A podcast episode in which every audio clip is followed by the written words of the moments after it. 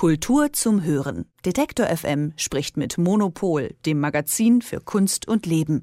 Jede Woche bei Detektor FM.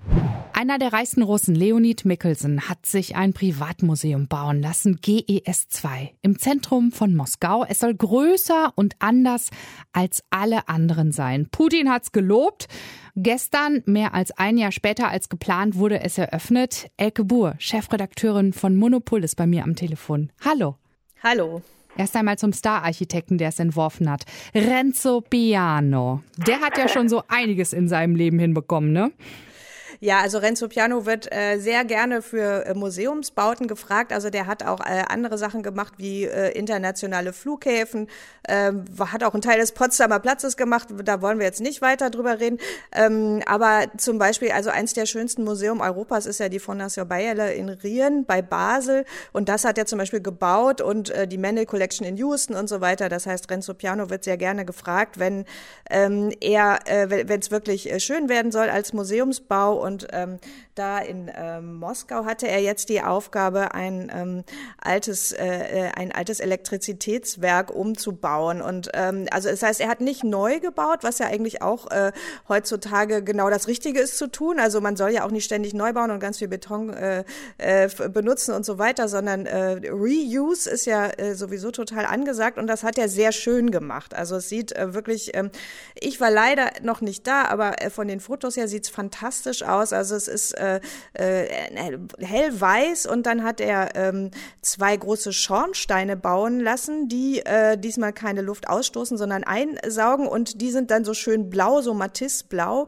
Es gibt äh, ganz viel Licht von oben durch eine Glasdecke und außerdem ist es alles möglichst ökologisch mit äh, Solarpanelen auf dem Dach und äh, ähm, sieht super aus. Sehr schön. Und der Inhalt, was genau passiert da? Es ist ja ein Kulturzentrum, ne? Genau, also es ist nicht so, äh, also es ist anders als zum Beispiel äh, in, in äh, in äh, die Bourse de Commerce in Paris oder so, wo ein Sammler, ein reicher Sammler einfach nur ein schönes Haus baut, wo er dann seine seine eigene Sammlung zeigt, sondern äh, Mickelson, also der ähm, äh, der Oligarch, der das da bezahlt hat, der möchte ein wirklich lebendiges Kulturzentrum, also der möchte nicht nur angeben mit dem Zeugs, was er so gekauft hat, sondern es geht darum, dass da auch ein Kino drin ist, dass da ganz viele Performances drin sind. Der Eintritt ist frei, ähm, also soll ein offener Raum werden äh, für Moskau, wo sich die Kulturszene entfaltet entfalten kann und wo auch so Workshops passieren, ganz viel Vermittlungsarbeit und äh, also auch wirklich was Lebendiges entstehen soll.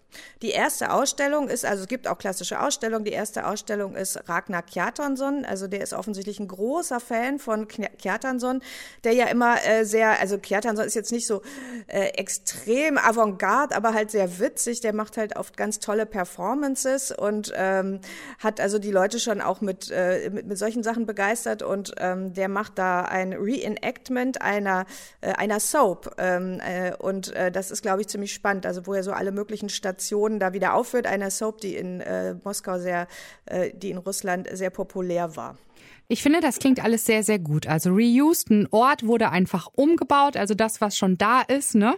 Dann ist es ökologisch, dann hat der Mickelson noch ein gutes Händchen für gute Künstler. Und du sagst ja auch, also ich glaube, das ist jetzt mehr als eine Selbstbeweihräucherung oder es ist wahrscheinlich gar keine Selbstbeweihräucherung. Es klingt so, als wenn der wirklich eine Liebe und Leidenschaft für die Kunst hat. Ja, das kann man ja von außen immer nicht so äh, nicht so sehen. Also es ist einfach auch das, was gerade so angesagt ist in der zeitgenössischen Kunst. Also vielleicht hat er auch einfach gute Berater und Beraterinnen. Also äh, das das weiß man nicht. Aber äh, Mickelson tritt ja, tritt schon länger im Bereich der zeitgenössischen Kunst hervor. Also der hat sein Geld mit äh, äh mit, mit Gaslizenzen gemacht und ist einer dieser typischen Oligarchen. Ist mega reich geworden damit.